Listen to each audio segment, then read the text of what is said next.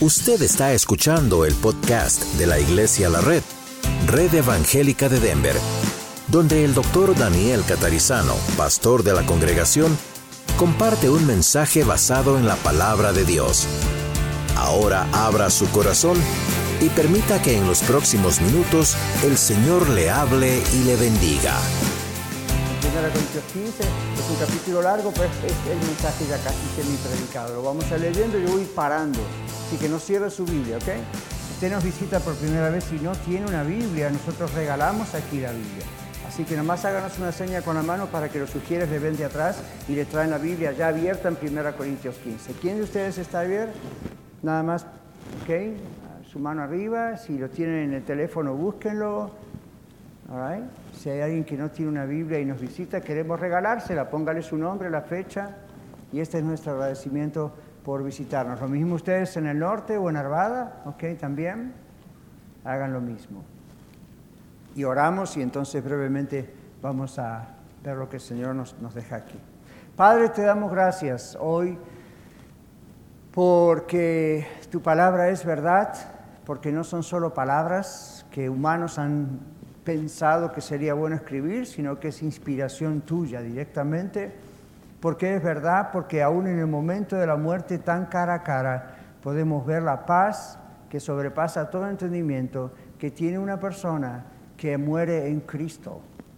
Y que cuando tú dices en tu palabra que los que morimos en Cristo no tenemos desesperanza como aquellos que sí tienen, si no te conocen a ti, cuando los que te conocemos a ti tenemos esperanza, te damos gracias, porque lo vemos, lo vivimos, no es un, una religión que uno predica y quién sabe si será cierto. Lo vemos, lo vivimos.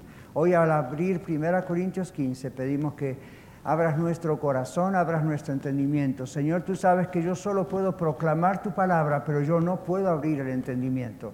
Yo no puedo abrir el alma, el corazón de nadie. Ese es tu trabajo, Señor. Ese es el trabajo de tu Espíritu Santo y solamente tú lo puedes hacer. Bendice esto, Señor, en el nombre de Jesús. Amén. El apóstol Pablo escribe a la iglesia en la ciudad de Corinto y por eso el nombre de Corintios. Hay dos cartas, Pablo está escribiendo. La primera en el capítulo 15 dice, además hermanos les declaro el Evangelio, y recuerden que voy a ir parando, ¿ok? Además hermanos les declaro el Evangelio que les prediqué y que recibieron y en el cual también están firmes. Él les predicó esto, lo recibieron y están firmes por el cual también, por ese Evangelio, son salvos. No es por la religión, el Evangelio es la buena noticia de Jesús muriendo y resucitando por nosotros. Son salvos si lo retienen como yo se los he predicado. Esto no es el mantenimiento de la salvación, sino el retener realmente la doctrina, y si uno cree realmente la doctrina, entonces es salvo. Si uno realmente cree en Cristo, es salvo. Dice, de otro modo creyeron en vano. Es solamente pura religión, en sentido negativo de la palabra. Verso 3, porque en primer lugar les he enseñado lo que también recibí, que Cristo murió por nuestros pecados. Él lo recibió, Él no lo inventó. Cristo murió por nuestros pecados, conforme a las Escrituras, estaba profetizado desde el Antiguo Testamento. Verso 4, que fue sepultado, ¿okay? la tumba, y que resucitó al tercer día, otra vez conforme a las escrituras. Todo esto no era nuevo, estaba profetizado que iba a ocurrir así. Verso 5, que apareció a Pedro y después a los doce. Luego apareció a más de 500 hermanos a la vez, de los cuales muchos viven todavía al momento de que él escribía esto, y otros ya duermen, ya murieron. Verso 7, luego apareció Jacobo, este es el medio hermano de Jesús, y después a todos los apóstoles. Ahí incluye a Matías, que fue el reemplazante de Judas. Recuerden que Judas se ahorcó, pero luego lo sustituyeron por Matías. Versículo 8, al último de todos, esto significa que no hay otros apóstoles después de esto, como a uno nacido fuera de tiempo, creo que su versión dice como un abortivo, es lo mismo, me apareció a mí también. Recuerden que Pablo era un perseguidor de la iglesia Jesús se le aparece y le dice, Saulo, Saulo, ¿por qué me persigues? Verso 9, pues yo soy el más insignificante o el menor, dice su versión tal vez, de los apóstoles, y no soy digno de ser llamado apóstol, porque perseguía a la iglesia de Dios. Antes, por supuesto, ¿verdad? Verso 10, pero por la gracia de Dios soy lo que soy, es decir, un apóstol. Y su gracia para conmigo no ha sido en vano. Más bien he trabajado con afán más que todos ellos, pero no yo, no yo, sino la gracia de Dios que ha sido conmigo. Porque ya sea yo o sean ellos, así predicamos y así han creído. Ahora bien, si Cristo es predicado como que ha resucitado entre los muertos, ¿cómo es que algunos entre ustedes dicen que no hay resurrección de muertos? Porque si no hay resurrección de muertos, tampoco Cristo ha resucitado. Paremos ahí. De los versículos 1 al 13, el apóstol Pablo está ah, mostrando las pruebas históricas documentadas de la resurrección del Señor Jesucristo. No fue un cuento, no fue un chisme, no fue una imaginación. El Señor Jesucristo resucitó. Se apareció a más de 500 personas a la vez, se apareció a los discípulos, se apareció a su medio hermano, se apareció al apóstol Pablo. Durante todo el primer tiempo de la iglesia nunca dudaron de la resurrección de Jesús. Ese cuento que habían creado los fariseos de que vamos a darle dinero a esta gente y vamos a decir, eh, pasar la voz de que se lo robaron los apóstoles, cosa que es absolutamente ridícula frente a la Guardia Romana. Nadie creyó eso. Todo el mundo dijo, sí, Jesucristo ha resucitado. Los, los que eh, lo vieron, muchos de estos que lo vieron después fueron mártires que dieron su vida por Cristo. ¿Daría usted la vida por un chisme? ¿Daría usted la vida por una fábula? ¿Daría usted la vida por un prócer de su patria? Usted no daría la vida por nadie diciendo esa persona resucitó. Pero cuando usted lo vio, lo tocó, comió con él. ¿Se acuerdan cuando Jesús le dijo a Tomás, Tú no me creíste, bueno, ven, toca mis manos, mis pies, no seas incrédulo sino creyente. Tomás dio después, más tarde, su vida por el Señor. Si usted lee la historia del cristianismo, la mayor parte de todos ellos fueron mártires, hombres, mujeres, niños, más adelante. Cuando le dijeron, les dijeron, nieguen que Jesucristo es el Señor, es decir, es Dios encarnado, nieguenlo porque solamente el emperador es. Ellos dijeron, nosotros no vamos a negar eso. Cuando les dijeron no digan que Jesucristo resucitó, ellos dijeron nosotros vamos a decir la verdad, Jesucristo resucitó. Y ellos les dijeron los vamos a tirar a los leones en el circo romano. Y ellos dijeron estamos dispuestos a que nos maten con los leones. Y cuando les dijeron otros los vamos a poner en el fuego de la hoguera, dijeron está bien. Yo estuve en España una vez hace muchos años en un lugar que se llama la calle de la Inquisición es horrible. Y esto pasó siglos después. Y allí hay postes todavía clavados de, ah, como recuerdo triste o horrible de lo que la humanidad puede llegar a ser contra el cristianismo. Y en esos postes colgaban y quemaban vivos a los cristianos.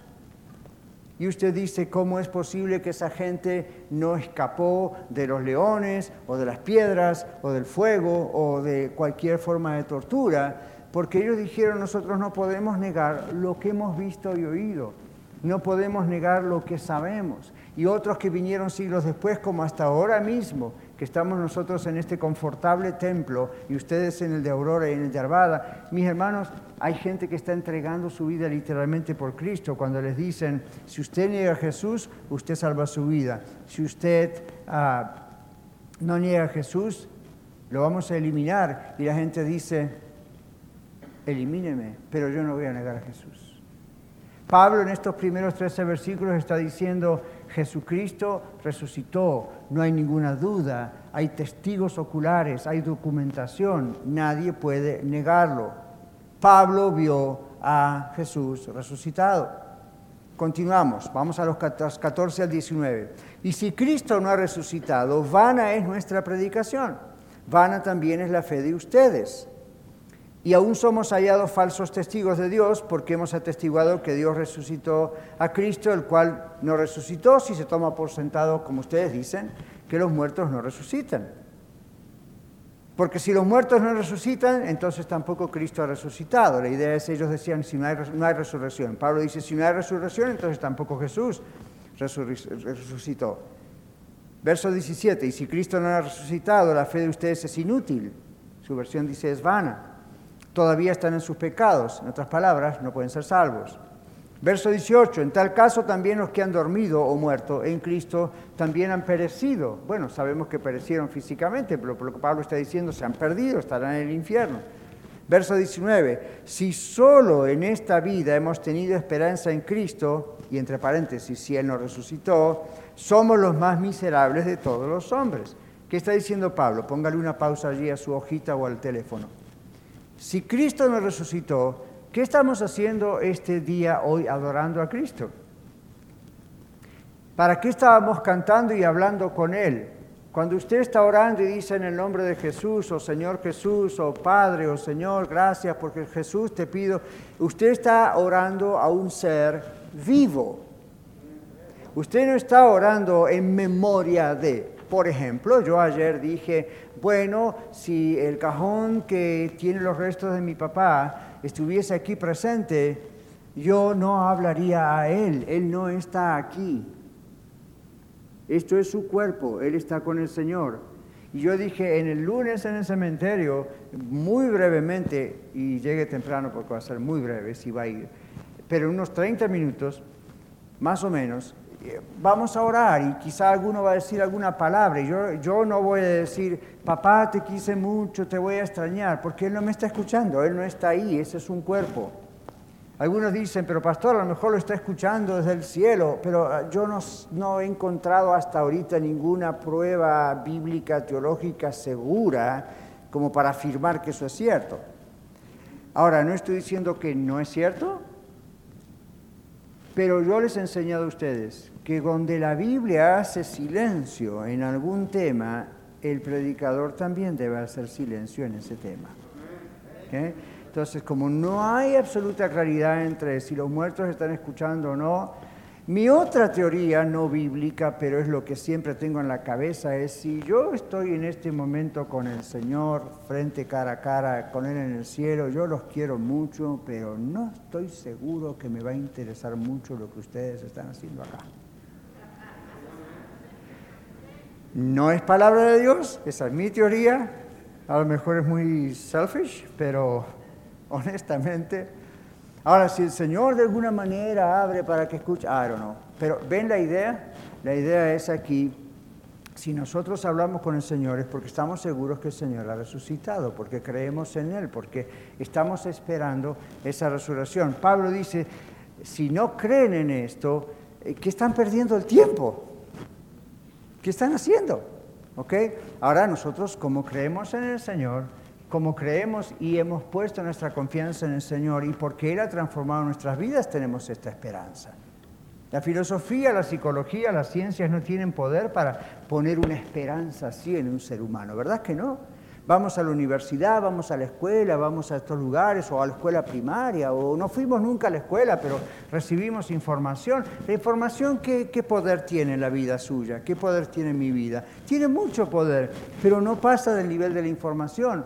Puede transformar ciertas actitudes, ciertas conductas, pero no va a dar esperanza. ¿Se dio cuenta? ¿Qué esperanza está dando para el COVID la ciencia? Hasta que se siga descubriendo qué es esto y cómo se puede atacar, o todo el mundo está que máscara sí, que máscara no. Esta mañana antes de salir, estaba mirando muy rápido, antes de salir horas, antes de salir tempranito en la mañana, estaba mirando una nueva noticia científica que dice que el asunto de los seis pies de distancia no es necesario. Y otros dicen que sí, y otros dicen que no. Entonces, algún día tal vez se descubre y va a ser benéfico para todos nosotros, porque nos va a ayudar como cuando las vacunas y otras cosas, pero déjenme decirle esto, ¿a usted le da esperanza a la ciencia? ¿Usted le da esperanza en su corazón cuando usted ve a su papá muerto allí?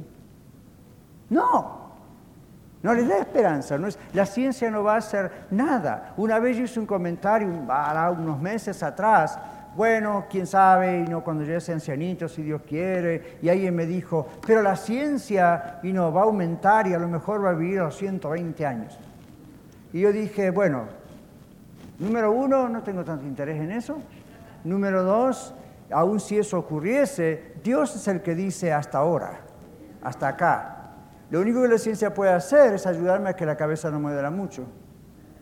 si eso ocurre en ese momento. O como con papá, lo único que la ciencia puede hacer es crear esta sustancia llamada morfina y puede ayudar a calmar el dolor. Pero no extender la vida. Al contrario, fíjense cómo puede ser un problema para atacar en contra de la misma vida. Entonces, al mismo tiempo, Dios es el que tiene el control de ese momento. Todo para decirles, qué bueno que hay ciencia, qué bueno que hay educación, qué bueno que hay información, pero nada de eso nos da esperanza en el momento de la muerte. Nada de eso nos da esperanza después de la muerte. ¿Usted sabe por qué la gente le tiene miedo a la muerte? No es por el sufrimiento, porque hay personas que se van a dormir y ya no amanecen el otro día y ni se dieron cuenta que se murieron.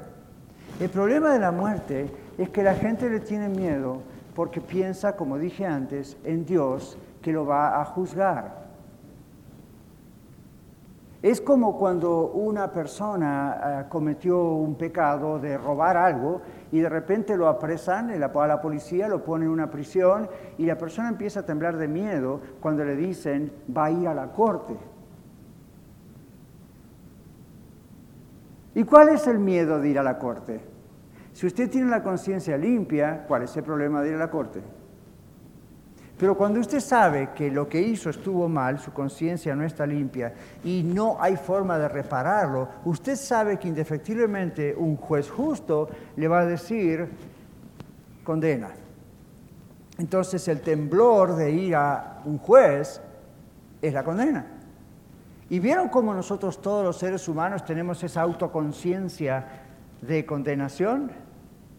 ¿No le pasó a usted como a mí? Posiblemente no, porque estas son cosas que me pasan a mí solo, me imagino. Pero de repente usted iba muy apurado, ¿ven? a lo mejor a la misma iglesia, venía hoy, venía, tengo que llegar, tengo que llegar, tengo que llegar. Y me pasé una luz en rojo. No me pasó, hoy le estoy diciendo, puede pasar, ¿no? Pero esa cosa que me pasan a mí, yo, yo sé. Pero entonces uno está ahí, se pasa la luz en rojo y de repente ve un patrullero atrás. y sabe que la adrenalina dentro de uno empieza a hacer burbujas como cuando uno pone agua hasta que hierva para hacer un té. Y el corazón empieza a palpitar. Y usted ve que el patrullero se acerca y se acerca y de repente enciende la luz. Y usted ya en su mente, en, 30, en, milésimas de segundos, se ve en la cárcel y que va a pasar a perder el trabajo y usted vio cómo la mente trabaja tan rápidamente que en fracciones de segundos usted hizo una película de Hollywood en su cabeza. Y si la escribe y se la vende a Telemundo, es el millonario. Y a lo mejor el policía no lo para usted. O lo para y nada más, ok, por esta vez le doy otra oportunidad. O simplemente le da un ticket. Ahora, las personas tienen miedo a la muerte, no por la muerte, las personas tienen miedo a la muerte porque dicen, ¿y qué va a pasar después? En la iglesia de Corinto estaban entrando algunos intelectuales muy educados que decían, no existe tal cosa como algo después de la muerte. Ellos decían, el viejo refrán, muerto el perro, se acabó la rabia. Ahora han muerto millones de perros y la rabia sigue. Entonces ellos decían, no hay tal cosa como vida después de la muerte, esos son cuentos para asustarlos a ustedes. Pablo dice, ok, vamos a ver si esto es cierto. Jesucristo resucitó entre los muertos. Era tan hombre como usted y yo, como ser humano, y sin embargo Dios lo hizo resucitar de entre los muertos. Vamos a leer ahora que dice es el primero, las primicias. Entonces uno piensa, entonces sí hay realmente una vida después de la muerte. La resurrección de Cristo hace válida nuestra fe en Él, porque aquí estamos leyendo que si Jesucristo no resucitó, ¿qué estamos haciendo acá? Seguimos adelante. Versículo 20 al 22. Pero ahora Cristo sí ha resucitado de entre los muertos, como primicia de los que durmieron, o sea, el primero. Puesto que la muerte entró por medio de un hombre, ¿se acuerdan de Adán? También por medio de un hombre, Jesucristo, vino la resurrección de los muertos. Verso 22, porque así como en Adán todos mueren, es decir, en nuestros pecados resultó la muerte, así también en Cristo todos serán vivificados. ¿Qué está pasando aquí? Bueno, aquí simplemente nos está diciendo que Cristo es la primicia, Él es el que marca el comienzo de lo nuevo. Adán fue nuestro representante. Lo que hacían Adán y Eva iba a afectar al resto de la humanidad para siempre. Lo que hacía Cristo iba a afectar al resto de la humanidad para siempre. Dios pone a Adán y en ese jardín, Dios pone a Adán en su presencia, les da ciertas autoridades, les delega, más que les delega, les da responsabilidades, pero les dice, cuidado, ellos no respetan, ellos desobedecen, no siguen al Señor, caen. La consecuencia es para ellos y para todos. Esa fue la puerta que abrió la entrada a la muerte en el ser humano. Usted dice, entonces, pastor, me está diciendo que su papá murió porque era pecador. Todos somos pecadores. Pecador salvado, redimido por Cristo. Pero usted también va a morir, yo también voy a morir. A menos que venga el Señor antes. Y uno dice, pero yo no soy tan malo como para morir. Déjeme decirle esto, aunque sea la mejor persona de la tierra y gane, y gane el premio Nobel de la Paz, va a morir. Además, hoy en día cualquiera gana el premio Nobel de la Paz. Depende de los contactos que tenga políticamente. Ya, es cierto. Entonces uno piensa, bueno, ok, Adán, nuestro representante, pecó y todos pagamos la consecuencia. Ya, Así es. Y él tendría que haber tomado eso con mucha responsabilidad y no lo hizo. Entonces, ¿qué pasó? No hay opciones. Ahora, Jesucristo, nuestro representante, Dios encarnado, nunca pegó, nunca, perdón, nunca pecó y pagó por nosotros en la cruz. Y eso nos afecta positivamente a todos los creyentes. Entonces, para aquellos de mis amigos y hermanos que piensan la salvación se pierde porque cometí un pecado, están invalidando la vida, la muerte y la resurrección de Jesucristo. ¿Sabe por qué? Porque no solamente la muerte de, sacrificio de Cristo en la cruz se aplica y perdona nuestros pecados. Escuche esto, la vida santa y sin pecado de Jesús también se aplica a nosotros. La conducta, lo que Él hizo, Él como obedeció, como obedecer la ley de Dios, todo eso cuando usted acepta a Cristo también se aplica a usted. Eso no quiere decir que usted y yo no tengamos responsabilidad por nuestros pecados, porque la Biblia dice que Dios ama y disciplina a aquellos que ama. Pero estamos seguros en Cristo, no nos da libertad para pecar. ¿Sabe por qué? Porque la persona que realmente es cristiana, de Cristo, seguidor de Cristo, es una persona que no va a tomar livianamente el tema del pecado. ¿Por qué? Porque ha sido transformada de dentro hacia afuera entonces uno toma con mucha responsabilidad este asunto. De todas maneras, como todavía estamos en la tierra, miren la provisión de Dios en la carta de Primera Juan. Si pecamos, abogado tenemos en Cristo. Esa expresión si pecamos no está diciendo hay alguien que pueda no pecar, está diciendo el Señor sabe que a veces no vamos a estar mirando en Él y vamos a caer y como Él ya ha pagado por nosotros, ese pago se aplica aún ahí también. Y usted dice, pero nuevamente, pastor, no diga eso porque va a hacer que haya mucha gente que quiera pecar. Mis hermanos, un verdadero hijo de Dios no toma livianamente el pecado. ¿Ok? Entonces, ¿cómo sabemos que somos de Cristo? Esa es una clave. ¿Cómo sabemos si realmente somos salvos? Ahí está otra clave. No andamos tomando el pecado livianamente. Pero a veces caemos y al mismo tiempo el Espíritu Santo nos convence, es lo que hace conmigo, así que es lo que hace con usted también, y entonces salimos adelante, pedimos perdón, confesamos ese pecado al Señor y empezamos a odiar lo que hicimos. Yo hay pecados que ya no los cometo nunca más. ¿Y usted? ¿Ve cómo les cuesta decirlo?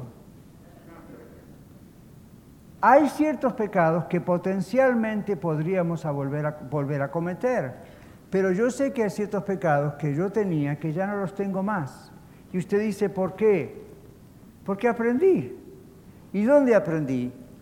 Justamente cuando los cometí, me sentí tan mal que le pedí perdón al Señor, lo confesé al Señor, le pedí su ayuda, el Señor me perdonó, con su sangre me lavó y me dio fuerzas para no volver a cometer esos pecados. Y usted dice, ¿y no está seguro que pueda volver a ocurrir? Si me descuido es probable que sí. Al no descuidarme es probable que no. Obviamente no. Y usted tiene que tener la confianza en el Señor, no en usted, en el Señor, de decir, gloria al Señor, que yo antes era un mentiroso y ya no miento más. Gloria al Señor que era un idólatra y ya no soy un idólatra. Gloria al Señor que era tenía ciertos pecados de inmoralidad de cualquier tipo y ya no los tengo. Y usted dice, pero los pienso, pastor. Ya, probablemente a veces se le cruce eso por la cabeza, pero no lo está haciendo. Y Dios está viendo cómo usted está dependiendo del poder de Él para no hacerlo. Cuando el apóstol Pablo en la Biblia dice, el mal que no quiero eso hago, miserable hombre de mí, ¿quién me librará de este cuerpo de muerte? Pablo no estaba diciendo que era un libertino pecador, Pablo estaba diciendo, yo sé que en mis miembros hay una lucha, comencemos por el miembro principal, el cerebro, hay una lucha, tengo una tendencia, me dan ganas de esto, de aquello, pero dentro mío está esa lucha y al mismo tiempo tengo el Espíritu del Señor que me ayuda y no lo hago.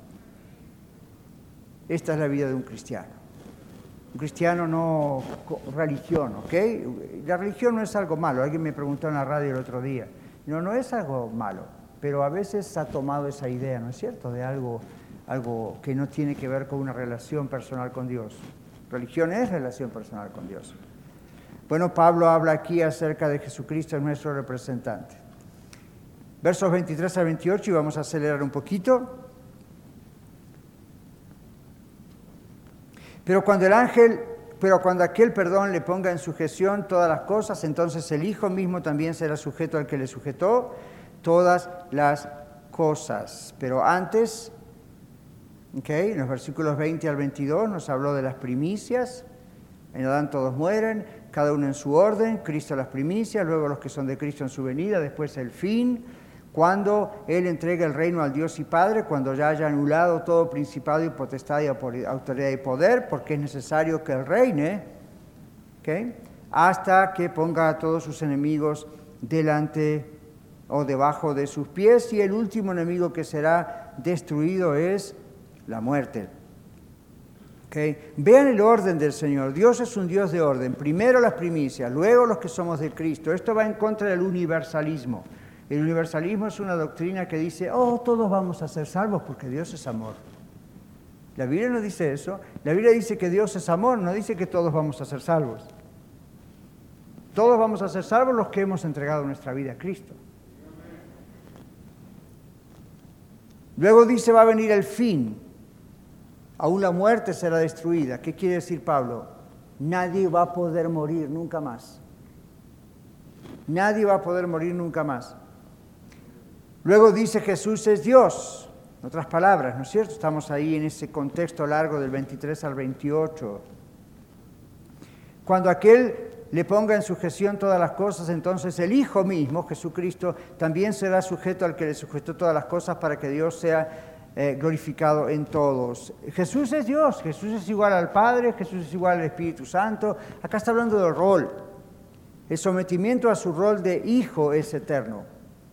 Su naturaleza como Dios siempre existió, siempre será. Observe que Dios, el Padre, sujeta todas las cosas al Hijo, que es todo, todo, no algunos, todo.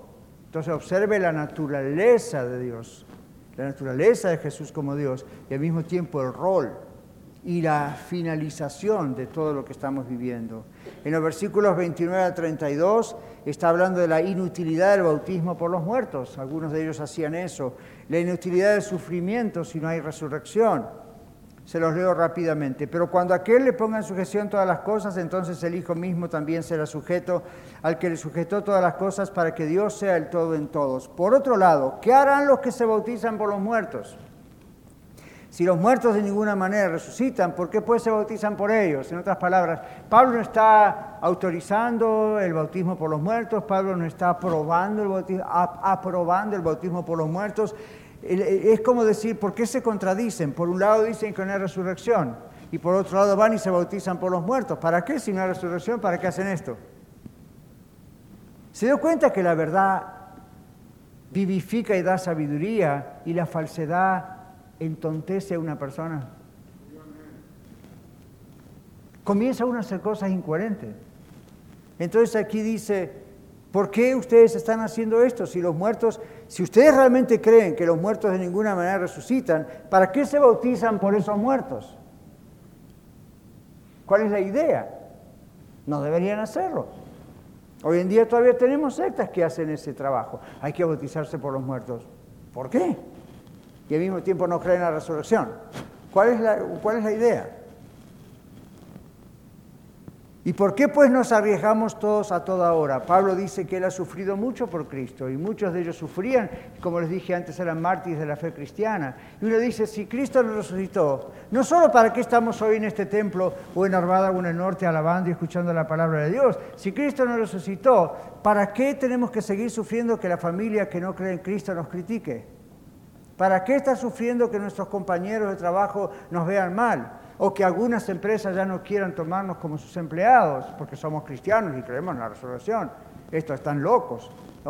¿Para qué sufrir todo eso si Cristo no resucitó? ¿Saben por qué usted lo sufre y yo también? Porque estamos seguros que Cristo resucitó. Y porque estamos seguros de que vamos con Él. Y porque estamos seguros que no es por nuestras obras ni por el cumplimiento de ningún sacramento, sino por Él. Luego Pablo en los versos 29 al 32 habla de la inutilidad, como decimos, de los muertos, eh, digo, los bautismos por los muertos, si Jesús no resucitó. Bueno, en la parte final, versículos 33 en adelante, Pablo está advirtiendo contra los falsos maestros que negaban que Cristo resucitó, o algunos que no negando que Cristo resucitó, negaban que nosotros como cristianos resucitemos después de muertos cuando Jesucristo venga. Dice, no se dejen engañar, las malas compañías corrompen las buenas costumbres. ¿Alguna vez escuchó ese refrán? Ya, e, ese sí es de la Biblia. Hay otros que no son de la Biblia, ¿no? Alguna vez alguno que otro ha dicho, la Biblia dice al que madruga Dios lo ayuda. Eh, muéstrame dónde está. Ah, no, Apocalipsis 58, 3, no sé dónde está. Entonces, no, pero este dicho está, este dicho viene de aquí. No se dejen engañar, las malas compañías corrompen las buenas costumbres. Vuelvan a la sobriedad como es justo y no pequen más porque algunos tienen ignorancia de Dios. Ahora les explico qué es eso. Para vergüenza de ustedes lo digo. Entonces, ¿qué está pasando aquí? Negar la resurrección es creer lo falso, porque la resurrección ocurrió. Entonces, negar la resurrección no es solamente un problema doctrinal o teológico, de por sí lo es, pero además dice Pablo es un gran pecado, porque aquí en el verso 34 dice no pequen más. Dice, vuelvan a la sobriedad como es justo y no pequen más. Y algunos han dicho, ah, bueno, Pablo está diciendo, dejen de fumar, dejen de drogarse, dejen de ser glotón, dejen de... Bueno, por supuesto, deje todo eso. Pero en este contexto, lo que Pablo está diciendo es, si usted cree algo que es falso, que Jesús no resucitó, si usted cree eso, está pecando delante de Dios. Ahí está el problema. Porque está negando algo que Cristo hizo. Y si usted niega algo que Cristo hizo, usted no conoce a Dios. Por eso aquí dice, no conocer a Dios es vergonzoso. Ven como dice, les digo esto para vergüenza de ustedes. ¿Qué significa esto? Pablo no estaba tratando de avergonzar la iglesia, estaba diciendo de los entre ustedes que han caído en las garras de las falsas creencias, ustedes no conocen a Dios. Ustedes creen en Cristo, tienen versión de Jesús, pero no conocen al verdadero Dios. Mis hermanos, cuando uno conoce al verdadero Dios, conoce lo que es la resurrección antes de la resurrección. Yo vi a papá morir al lado mío, como he visto a eh, otro hermano Bartolomé morir hace un tiempo atrás, ahí también, junto con su esposa al lado mío, como otros. A mí, cuando una persona está frente, como digo, a la muerte, uno dice, ¿esto es cierto o es mentira? Y si es mentira, no quiero saber nunca más nada con esto. Gastar mi tiempo, mis esfuerzos, mi dinero. Pero esto es verdad, doy todo por esto. Entonces, Pablo dijo, si usted no cree en la resurrección, no es porque tiene un problema teológico y tiene que ir a la escuela de ministerios de Colorado para que lo compensan, Si usted no cree en la resurrección, ¿sabe por qué es? Porque usted no conoce personalmente a Dios. Porque en cuanto usted conoce personalmente a Dios en la persona de Cristo Jesús, es imposible que usted no crea en la resurrección. Viene en el paquete. En el paquete de la salvación viene la seguridad de la salvación. Viene la seguridad de la vida eterna. Viene la seguridad de la resurrección. Viene la seguridad de la segunda venida de Cristo. En el paquete de la salvación viene todo eso. Digo el paquete cuando usted sepa lo que recibió cuando se entregó a Cristo. Versículos siguientes dice que hay características de la resurrección. Téngame paciencia porque es raro que un predicador hable de todo un capítulo. Pero es nuestra oportunidad. Dice aquí, pero dirá alguno, ¿cómo resucitan los muertos? ¿Con qué clase de cuerpo vienen? Preguntas que él escuchaba de estos falsos maestros, quizás burlándose. Y otros con sinceridad, ¿verdad? ¿Cómo va a ser esto? Pero mire lo que dice Pablo con toda cortesía pastoral. Necio. Yo iba a decir eso hoy, no sé qué pasaría. Pero aquí dice, necio, lo que tú siembras no llega a ser, no llega a tener vida a menos que muera. Ahora, en Corinto había mucha gente agricultora gente que ha estado acostumbrada a sembrar semillas. Ahora, usted y yo quizá no somos agricultores, pero ¿cuántos de ustedes alguna vez, aunque sea, plantó algo? Casi todos, ¿verdad? Y no es verdad que cuando uno planta esa semilla tiene que morir debajo de la tierra para después recién poder vivir. Pablo utiliza estas analogías de la naturaleza para decir eso es exactamente lo que pasa con nuestro cuerpo. El cuerpo de papá en días ya está semi desintegrándose y eso va a ocurrir, pero no es el fin. No es el fin. Entonces Pablo utiliza ilustraciones de la naturaleza para explicar acerca del nuevo cuerpo. Dice Necio, lo que tú siembras no llega a tener vida menos que muera. Y lo que siembras no es el cuerpo que ha de salir, esto que está en ese cajón no es el cuerpo exactamente así que va a salir de allí de mi papá, sino el mero grano, ya sea de trigo de otra cosa, ¿verdad? La comparación con la naturaleza. Pero observe el 38, pero Dios le da un cuerpo como quiere a cada semilla su propio cuerpo, siempre otra vez con la naturaleza, ¿no es cierto? En otras palabras, si usted semilla, usted eh, siembra una semilla de tomates, espera que salgan tomates. ¿Ok? Entonces dice Dios ya tiene todo esto, en otras palabras, preparado. Verso 39 hace una larga explicación, bien tipo apóstol Pablo. No toda carne es la misma carne, sino que una es la carne de los hombres, otra es la carne de los animales, otra es la carne de las aves, otra es la clave de los peces. También hay cuerpos celestiales, hay cuerpos terrenales, pero de una clase es la gloria de los celestiales y otra clase la de los terrenales. Una es la gloria del sol, otra es la gloria de la luna, otra la gloria de las estrellas, porque una estrella es diferente de otra en gloria.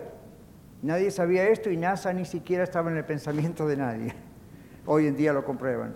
Verso 42, así también es la resurrección de los muertos. Se siembra en corrupción, se resucita en incorrupción. Ese es el punto al que Pablo va a llegar.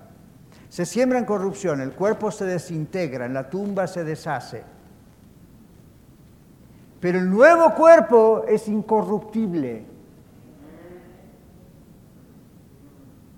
Ese nuevo cuerpo que usted y yo tendremos, que papá va a tener, va a ser un cuerpo incorruptible. No más enfermedad, no más muerte, no más infecciones. Nos vamos a reír del COVID, si es que nos acordamos que existió. Vamos a estar ahí y no va a existir tal cosa como la muerte. Y si alguno de ustedes me pregunta en el cielo, pastor, ¿se acuerda de la muerte? Tal vez yo le diga, ¿de qué me habla? ¿Comprende la comparación?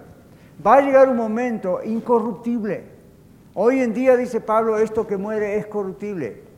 Pero cuando el Señor nos resucite es inmortal, es incorruptible, ya no puede morir, no se puede enfermar. Así era el cuerpo del Señor Jesús.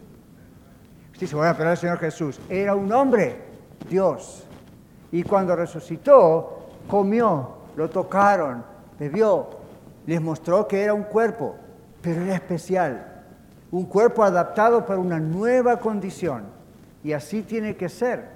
Usted dice, ¿por qué no puedo ascender en este momento así como estoy al cielo? Usted y yo no podemos entrar en esa condición así como somos nosotros ahora. Se siembra en deshonra, resucitará con gloria. Se siembra en debilidad, resucitará con poder. Se siembra cuerpo natural, se resucita cuerpo espiritual. Hay cuerpo natural, hay cuerpo espiritual. Así también está escrito, el primer hombre, Adán, llegó a ser un alma viviente y el postrer Adán un espíritu vivificante. Cuidado, hay sectas, que toman, sectas, falsas religiones, que toman este mismo versículo muchas veces para decir, ve, no vamos a tener cuerpo, vamos a ser un cuerpo vivificante, vamos a ser un espíritu vivificante. Bueno, aprende a leer la Biblia. Acá no está diciendo que vamos a ser seres inmateriales, espíritus. Jesús le dijo, toquen, un cuerpo no tiene, un espíritu no tiene cuerpo como ven que yo soy. Está hablando de que este alma vivificada ser un alma inmortal. Y concluye, como nosotros ahora ya, dice, vamos a recibir un nuevo cuerpo. Aquellos que vivan o vivamos cuando venga el Señor Jesús, recibiremos un nuevo cuerpo en ese mismo momento. Aquí dice, por ejemplo, hablando de Adán, el primer hombre de la tierra terrenal, el segundo celestial.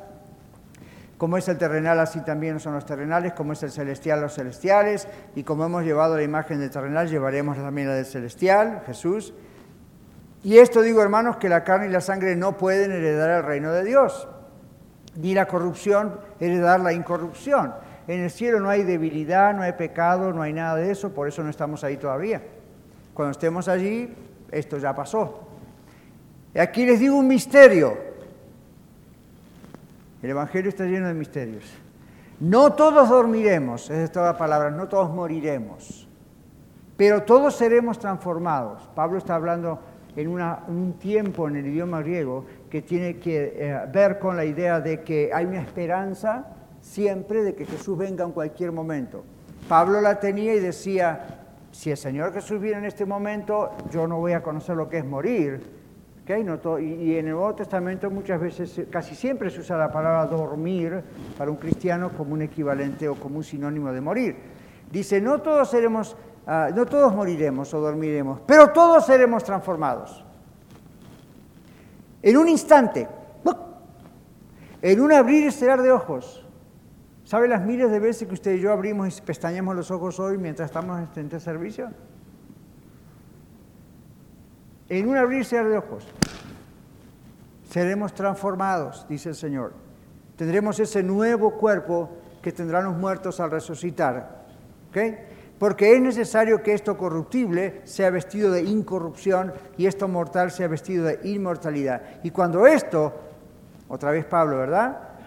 Corruptible se vista de incorrupción y esto mortal se vista de inmortalidad, entonces se cumplirá lo que está escrito, sorbida es la muerte en victoria. ¿Dónde está muerte tu victoria? ¿Dónde está muerte tu aguijón? Texto de Isaías. Pues el aguijón de la muerte es el pecado y el poder del pecado es la ley. Pero gracias a Dios que nos da la victoria por medio de nuestro Señor Jesucristo. Así que hermanos míos amados, estén firmes, constantes abundando siempre en la obra del Señor, sabiendo que su arduo trabajo en el Señor no es en vano. ¿Qué está diciendo entonces? Pablo usa todas estas ilustraciones. Dios nos dio un cuerpo nuevo, nos va a dar un cuerpo nuevo para vivir en una nueva realidad. Aquellos que vivan o vivamos, cuando el Señor regrese, vamos a recibir instantáneamente ese mismo cuerpo renovado, nuevo, en ese mismo momento. Y en el verso 53 aparece una palabra que hemos visto varios domingos, necesaria. ¿Se acuerdan? ¿Recuerdan eso? Es necesario que esto ocurra. Bueno, ahí dice, es necesario que esto vaya a ocurrir. Esta transformación de mortalidad es necesaria a la inmortalidad. Y luego habla de que el pecado es el aguijón que produjo la muerte. La muerte humana entró porque entró el pecado, es una consecuencia. La paga del pecado es muerte, separación eterna de Dios, pero también en nuestro cuerpo se va deteriorando hasta morir. La paga del pecado es muerte. El regalo de Dios es vida eterna en Cristo Jesús. Luego la ley condena. Toda la ley, de Génesis a Malaquías, nos habla de la gracia, nos muestra en el futuro que el Mesías venía, pero la ley condena. La ley señala que somos pecadores y que tenemos condenación. La gracia de Dios salva. Entonces, usted dice, ya no necesitamos ni tener nada que ver con la ley. Sí lo necesitamos para saber quiénes somos, en qué condiciones estamos como seres humanos y cómo Cristo vino, la gracia de Dios, a morir por nosotros. En conclusión, mis hermanos, la conclusión está allí en el versículo 58. ¿Para qué Pablo da este larguísimo mensaje, que seguramente fue mucho más largo que el mío hoy?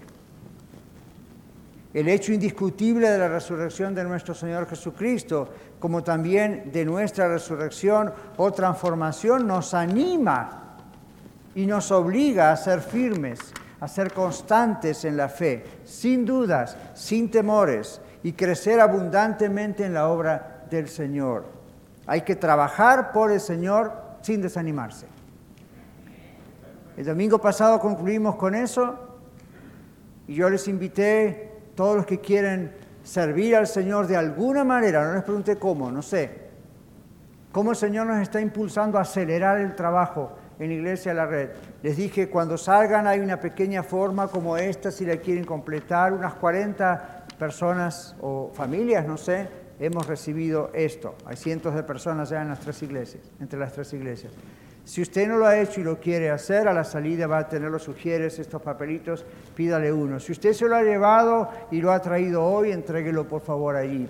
Pronto vamos a tener una reunión de orientación donde vamos a estar mirando y no, los dones, los talentos que Dios les ha dado, tiene que ser miembro de la iglesia, vamos a hablar de todo eso y vamos a mirar cómo vamos a servir al Señor. ¿Saben por qué? Porque Jesucristo resucitó y el mundo tiene que saber esto y tenemos que acelerarlo porque Cristo puede venir pronto y no queremos que miles de personas se pierdan.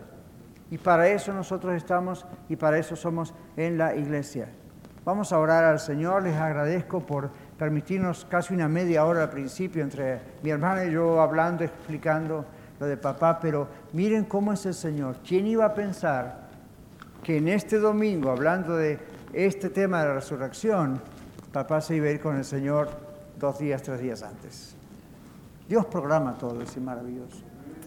Padre, te damos gracias hoy por estar juntos, por celebrar tu resurrección, Señor Jesús, y te damos gracias porque la esperanza que nosotros tenemos en ti no es una esperanza de, bueno, vamos a saber quién sabe si es cierto.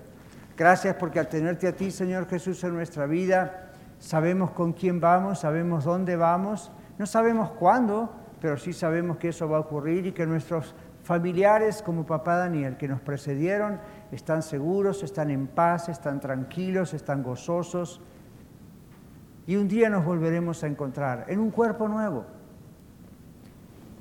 O tal vez antes, hasta que tú vengas y nos resucites. O hasta que tú vengas y seamos transformados instantáneamente. Te alabamos, Señor Jesús. Gracias, Padre, por enviar a Jesús a pagar por cada uno de nosotros y gracias porque resucitaste al tercer día. Y gracias porque sigues dando hasta ahora la oportunidad de que más personas crean en ti y pongan su confianza en ti para ser salvos y no perezcan. Esa no es tu voluntad.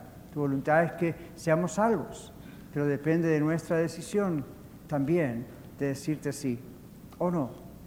Señor, gracias porque nos das ánimo para seguir adelante y por eso queremos servirte. Bendice a todos aquellos que han tomado la decisión de obedecerte, diciendo, sí Señor, en lo que quieras, yo estoy aquí para ti. Gracias Señor te damos y te pedimos también que bendigas el día de mañana, que sin duda va a ser un día un poco duro también para muchos de nosotros, pero te damos gracias porque esto es temporal y sabemos que nuestra esperanza es eterna. Oramos en Cristo Jesús. Amén. Amén.